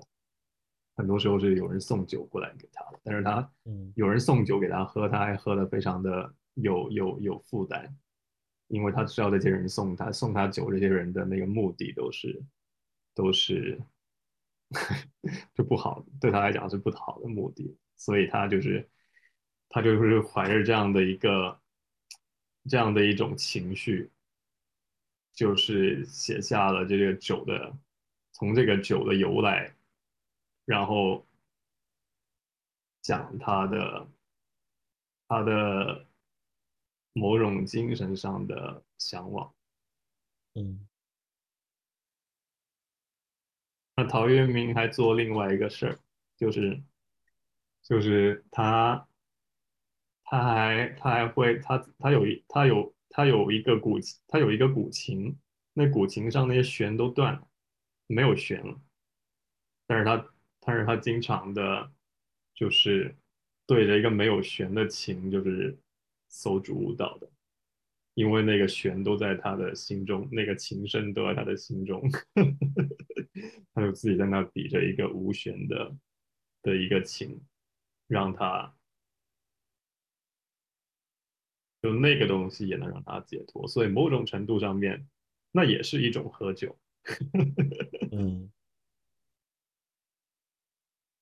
要这么说的话，刚才说的那已经有了两种状态，那第三种就是反而回归到了你们最早在高中、在初中也好，就是酒本身不重要，是喝酒这个事情。嗯就是说，比如说对刚才你说的，对陶渊明来说，可能那个断了的弦的琴，就像他的酒酒壶一样，他的状态已经有了那种状态，他就不需要再再喝酒了，有可能就那个东西就像酒一样了，所以他就不需要再喝酒。谁不想要这种状态？他也喜欢喝酒，他也喜欢喝酒，对，是喜欢和依赖是是是两种嗯状态吧，我觉得。是是是，我我也非常喜欢喜欢的状态，但是依赖就有风险了，喜欢就比较好，喜欢就是一种主观客嗯观上都可以去享受的，依赖是需要反馈的，这个东西特别可怕。依赖是需要反馈的。是的，这个我我我个人觉得，嗯，什么情况下你才能称得上你依赖这个东西？是那个东西让你依赖，嗯，嗯，好难过。嗯，对，豪哥，我我我我到后面，其实刚才你说的时候，我就有一个问题一直萦绕在我的脑海里。就你刚才说，其实很多时候，无论是计划和你，你会觉得就是人是需要有一定，嗯，不讲随遇而安了，但是就是要符合自己当当当下的时候做出某些自己想去做的事情嘛。那这中间就有有一个我觉得很矛盾的事情。你说随机这种东，随机性这种东西，其实科学或者是刚才说的机器，或者他们更擅长做随机的东西。我有时候甚至都很怀疑人到底有没有随随机的能力。你懂我意思吗？就是我不确定你刚才说的，就是说，比如说眼下这会儿我想吃一个什么东西，比如说成哥刚才也说到，就是可能想吃米饭了什么。所以，我们是应该更认同，就是当下你做的选择，恰恰证明了你是真的需要这个东西的，还是说选择本身就是就更重要？就是说，怎么讲？就是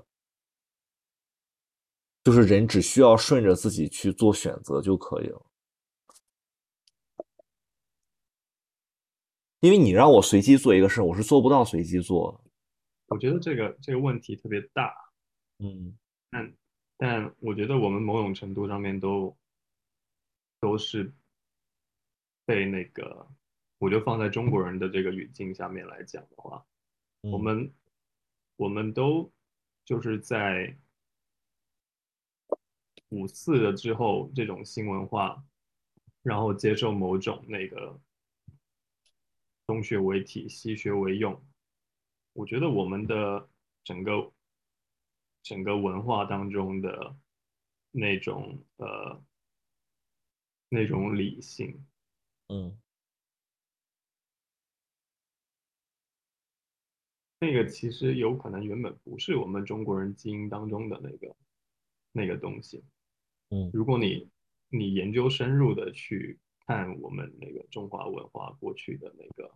历史，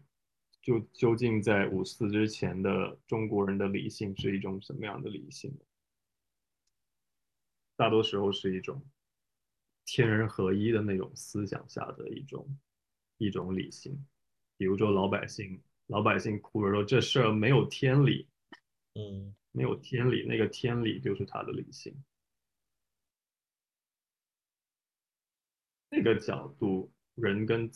人跟自己是蛮和谐的，我觉得。但我们现在进入到一个这样的现实生活中的这种现代社会下的这么一种组织方式跟框架，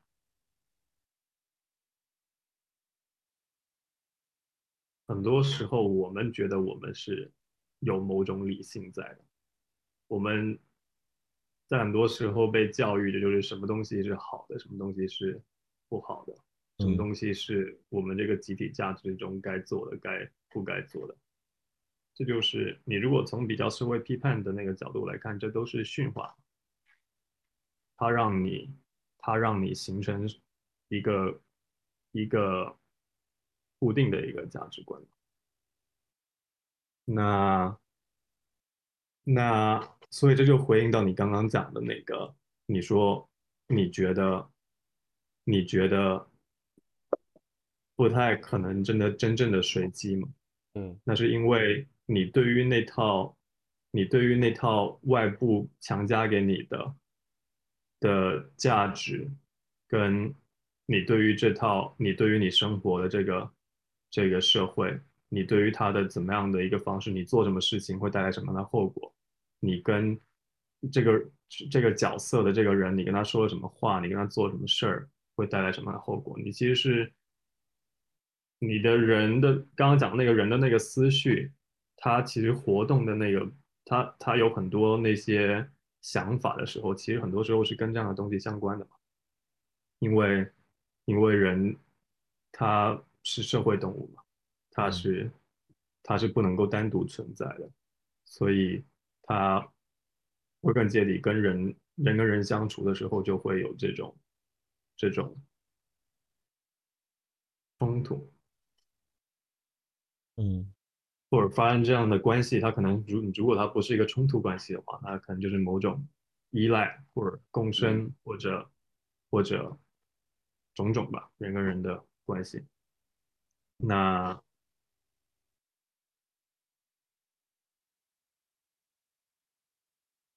我觉得真的能够达到某种随机，你就是得看到中国的整个中国思想的发展当中，它到它在哪一刻是发生了很大的变化，就是从佛教进入中国之后，就是佛教的讲的无常啊、空性啊这样的一些观念进入了整个中国文化之后，它的它对于整个中国的那种精神上的那种变化。所以我觉得，如果从这个角度来讲是能够成立的话，那那就是那从佛教的角度来讲，你的身心，你的身心是是是都是该抛弃的，对吧？因为你的那个，你的你的最内在的所谓的那个空性的那个东西，那个东西才是永恒的。你的心理活动、你的身体状态，那些都是属于无常跟无我的范畴的。哦，这就你刚才说的，成哥，你跟你跟成哥说，你觉得身体健康这个东西其实也是可以放下的。没有，我我我我我我我其实没有专门针对陈哥讲的那个状况，我只是就是针对现代人的这种嗯，这种就是被某种现代的的的这种焦虑感，被那种焦虑感绑架了之后的对身体的这样的一种调节，我觉得那样的一种调节，在大部分的时候是是是让人更加焦虑的。因为他很多时候就是突然间你会发现，哦，我想要吃个东西，你身体里面告诉自己说，我感觉突然感觉到我想要吃个东西，这个东西你你的这个感觉的发生，它不是一个被广告，就是你看到那个东西，然后你突然间觉得说，我看到某人在吃这东西吃很香，然后我突然间我很想吃，那这个时候通常你就你知道你自己被引诱嘛，嗯那嗯嗯。那那但是有些时候是你就是真的在那边做做那边工作，你做那边工作的时候，你突然间觉得说，哦，我就很想吃个某个东西，那可能也是被引诱，不同的不同的一个引诱方式，但是 但但是但是我的意思是，就是有一些引诱是相对自洽一点的，嗯相对能够相对来讲能够对精神带来某种某种解脱的。我觉得那样的一个层面是不应该被剥夺的。呃，现代的的这种健康观念，很多时候把这一层也剥夺了，我觉得这个很有问题。在当下非常热衷于跟所谓的西方比较，嗯，当然这个已经进行了一百多年了。对，这个日常存在这个思维方式，而且通常我们假定的还就是西方人就是比我们要先进，嗯然后我们通常在这样的一种情感状态当中，然后去讲说，哦，原来原来我们怎么怎么样，我们有可能在哪些方面也有一些优势。通常在讲这个话的时候，你就已经带着一种自卑感。嗯，这个我认同，嗯然后，然后，而且同时，那这个中国人看相的那个，看相的那个，他看向的就是，哎，我们好像在这些这些领域也能做的比较不错。那他对照的那个事物是什么？他对照那个事物里面，他他取的那个维度，其实很多时候都是现代社会的。对，就是在那个规则里嘛，以一个西方的一个它的力量的那种主导方式下的的一个一个现象、一个状态，它去跟那个东西对照，然后然后说，哎，我们在这些地方可能有空间。我我觉得这个是这个是已经很久的一个嗯嗯嗯一个思维方式。那么在当下的这个基本上疫情过后吧，在我们进入这个呃不能讲关键词，没关系，可以剪，反反正反正呃，反正就是我们现在我觉得我们整个社会有非常强烈的意识，就是我们被整个所谓的西方强权脱钩的这么一个情况下面，我们要建立我们自己的文化，我们要建立我们自己的叙事跟力量。我十分讨厌现在的这种状态，那在某种情况，在某种状，在某种就是状态下面，这个是这个是我们整个民族或者国家它遇在整个世界下面的一个不得不处的一个位置。而当你处于这样的一个位，当你处于这样的一个位置的时候，就是我我还是想要回到我们在前几期经常谈的一个问题，就是嗯那就是你得把你自己的那个坐标的那个那个，你得把你自己的那个 navigation 的那个向导的那个坐标系，你得你得建立的非常清楚明白。嗯，那个坐标不能是通过别人的，不能是在别人的标准上，不能是一个西方的一个，整个整个现代社会它都会建立在英主要语言英语，主要的一种思维方式，一种现代化构建，它是基于基督教的一种文化下的一种构建方式。是，那那你可以讲我们整个生活的，现在现在讲中国的这种经济运作模式，也是一套西方的，就是资本主义的这样的一一套一套模式来来运作。虽然他们就是在表现方式上不太一样，但是它本质上是一样。那那我们肯定是我们肯定是回不到我们中国人的这种两百年前的这种生活方式。嗯那但是在我们当下，在我们当下，你选择一种又快又好的发展方式的话，那你必然是你在外部压力这么大的时候，你要选择一种就是一定有效用的又快又好的发展方式，那你只能是往就是像这些成功的西方的模型去去取经什么之类的。但他的那个他的那种问题意识，人家的那种价值，他的问题意识，跟跟我们文化下面我们的核心的这种，你没没有办法用理性去讲的那些那些民族情，我不能不能把这个跟民族挂钩，就是文化文化上的情感，这个它跟民族性没有关系。文化上的那个情感的那种没有办法讲的那种东西，就中国人更加在乎的那些东西，它它跟西方的那套那套我们现在见到那套体系，它是它是不太一样。那所以所以讲讲回来打字机的那个那个例子，我就是想我就是想说，当我们在在接触到任何的，嗯我们如果要活得特别当下的话。就是得要对这些，得要对这些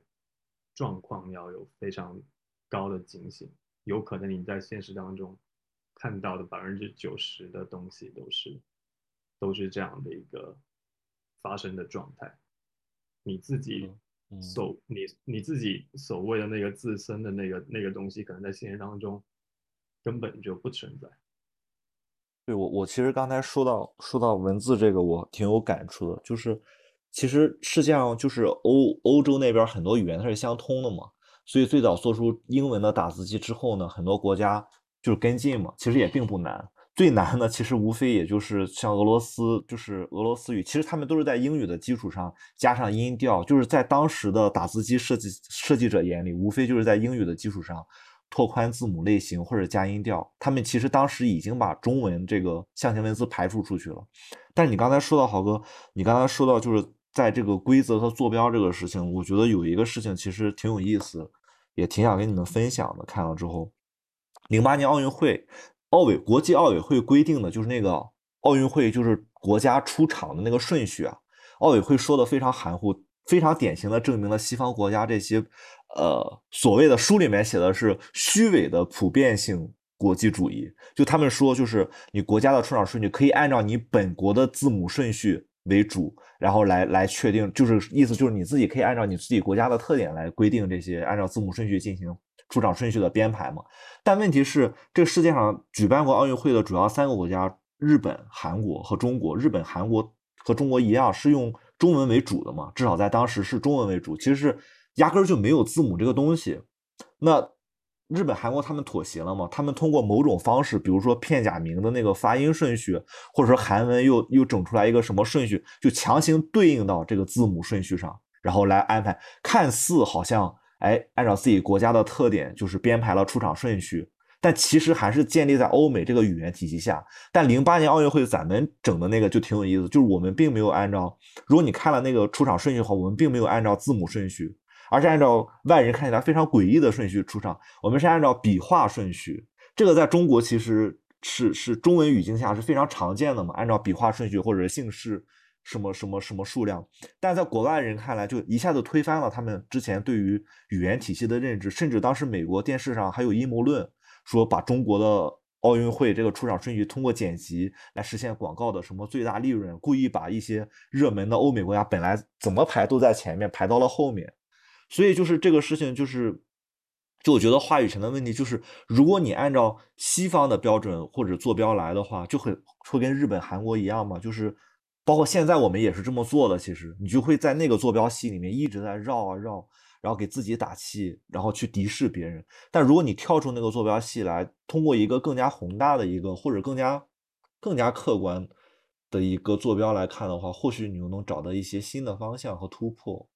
我是会有这样一个感受。刚才正好说到打字机和字的这个上面，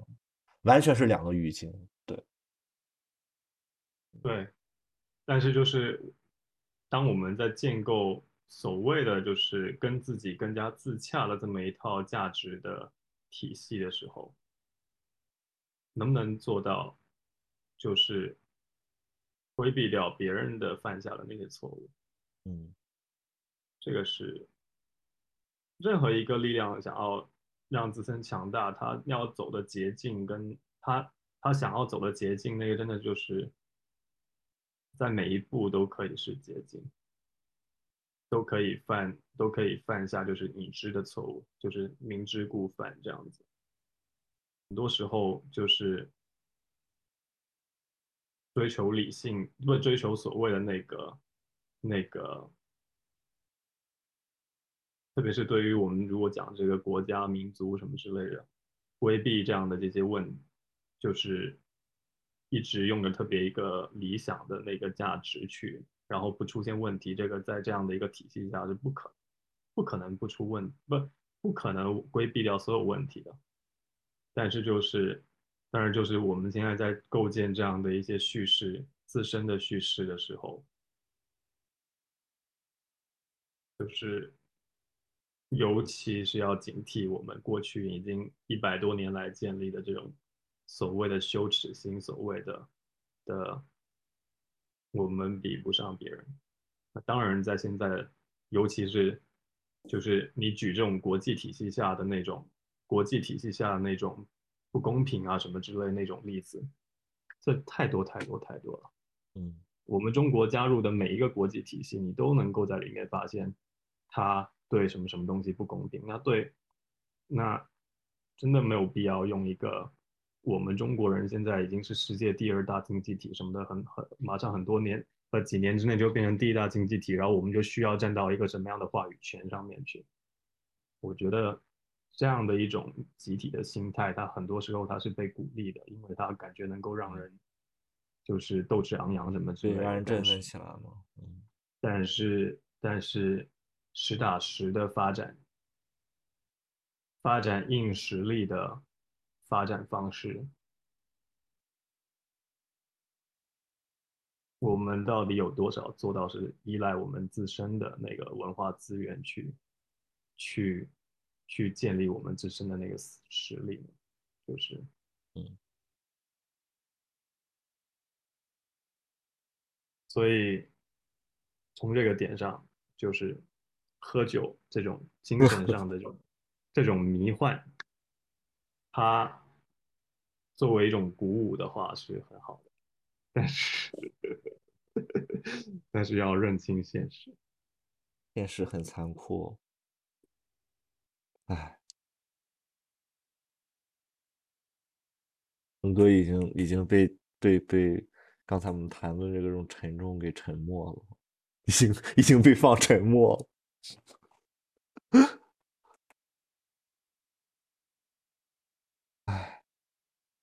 眼下反正我挺悲观的吧。我忘了你俩刚才哦，成哥刚才说就是，就对现在的一些生活状态啊，或者是现在这个世界有很大的不安全感。我其实这一点，我自己也也也也是同样同样这个样。然后。我甚至现在都已经对新闻世界，前一段时间不是国内有个有个什么老师还是培训机构的，不让大家报新闻学嘛，然后说不好就业。我就觉得这根本就不是就业的问题，我是觉得你在国内学这个干嘛？就这个，我们国家已经不需要新闻了，我们国家有这么多信息渠道和这个权威的东西，已经不需要新闻了。我现在也不想看新闻。媒体还是一个非常一个理想的社会，媒体还是承担着很很重要的职能的，就是在某些因素下面，这个职能现在很多时候是发挥不了。而且，而且我我我觉得我很难想象，现在还想在在国内继续读电影专业的人，就是新生想报这个专业，是带着什么样的想法和和理想？不知道，因为感觉这几年也没有什么特别让人想学电影的事情吧，在国内，所以就一想到这些，其实还挺悲观的，因为之后也要上课啊，或者是也不知道怎么说服别人去相信这个这个这个这个专业或者是这些行业吧，嗯，嗯，更。哥，这个方面我觉得倒还好，这方面因为就是就是有一个过程嘛，就是可能在在某一个阶段，他就是要做某一个阶段的事情。其实说真的，就是我们聊到现在，我会意识到今天晚上我们聊的和我预想中的有一点点不一样。我本来以为就是前一段时间聊了许多非常大，然后非常相对来说有一些沉重的话题，然后觉得聊喝酒这个事情会会是一个轻松的轻松的话题，对，但实际上并不是，因为首先我们自己本身在变，然后喝酒那个人是我们自己，然后去享受那个状态，抽离那个状态，从那个状态里醒来了，也只能是我们自己。所以，那在这个过程中，我们的生活必然会给喝酒这个特别简单的事情 增添许多 各种各样的小情绪吧，复杂的情绪。即便是一个人喝，其实本质上和一群人喝没有特别大的不同，因为说白了是是你自己在在再去再去进入到那个状态里面。看了一下日历，我们下一期看看是大概应该是八月份吧。你要不让成哥定吧？好啊，下一期是我来想主题，嗯，我们大概多久？一个月？觉得可以啊，因为我我七月底那会儿可能会要去培训了，对，可能到八月份会有些转嗯机。八月八号吧。我其实刚刚刚刚也也想到了这个八月立八，秋。我是觉得啊这个数字比较吉利的。哦，我是觉得立秋这个意象挺好，哎呀，这就要立嗯秋了，而且农历是六月二十二啊，二十二没啥，对不起，好的，好的，好的，那就这样吧。那我们暂定吧今天就，到时候有具体时间再调整吧。然嗯后我想一想，想一想聊什么。嗯，好，啊好，好，晚安，大家。嗯晚安，晚安，早安，好哥，早安，好哥，拜拜。拜拜。